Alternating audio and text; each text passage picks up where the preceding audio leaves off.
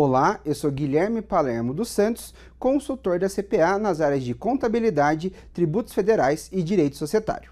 O tema de hoje é a exclusão do ICMS da base de cálculo do PIS e da COFINS. Assunto, assunto esse que vem de décadas aí, né, que está sendo discutido no STF. E nós tivemos finalmente aí é, o julgamento dos embargos de declaração que pôs fim a esse processo. E temos dois pontos importantes a comentar com relação a, a, esse, a esse julgamento dos embargos, né?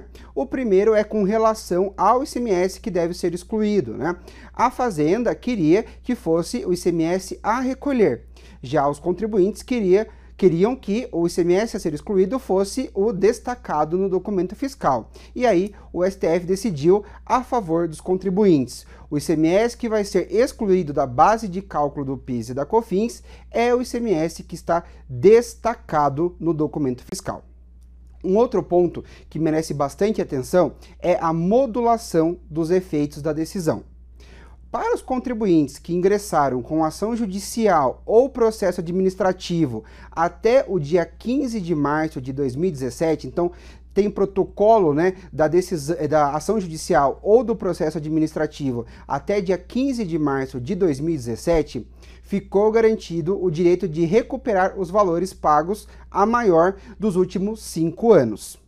Já para os contribuintes que ingressaram com processo ou ação judicial após 15 de março de 2017, aí só vai poder recuperar os valores pagos a maior de 16 de março de 2017 em diante, né? Não vai dar para recuperar os últimos cinco anos, só de 16 de março de 2017 em diante, né? Agora, a maior questão, né, que está gerando maior polêmica, é com relação àqueles contribuintes que não ingressaram com o processo judicial. Né?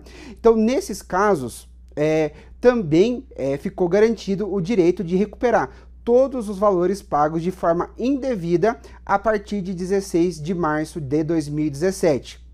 No entanto, nós precisamos ainda que a Receita Federal publique um ato disciplinando como é que vai acontecer é, essa recuperação desse crédito e também como é que vai é, acontecer essa exclusão do ICMS da base de cálculo do PIS e da COFINS. Nós tivemos recentemente a divulgação do parecer SEI número 7698 de 2021, é, que aí traz é, a orientação da PGFN né, para que os procuradores não apresentem mais contestação com relação a essa tese. E também é, a recomendação que a Receita Federal promova a, as alterações necessárias, tanto nas normas quanto também nas obrigações acessórias para comportar aí o efeito da decisão do STF, né?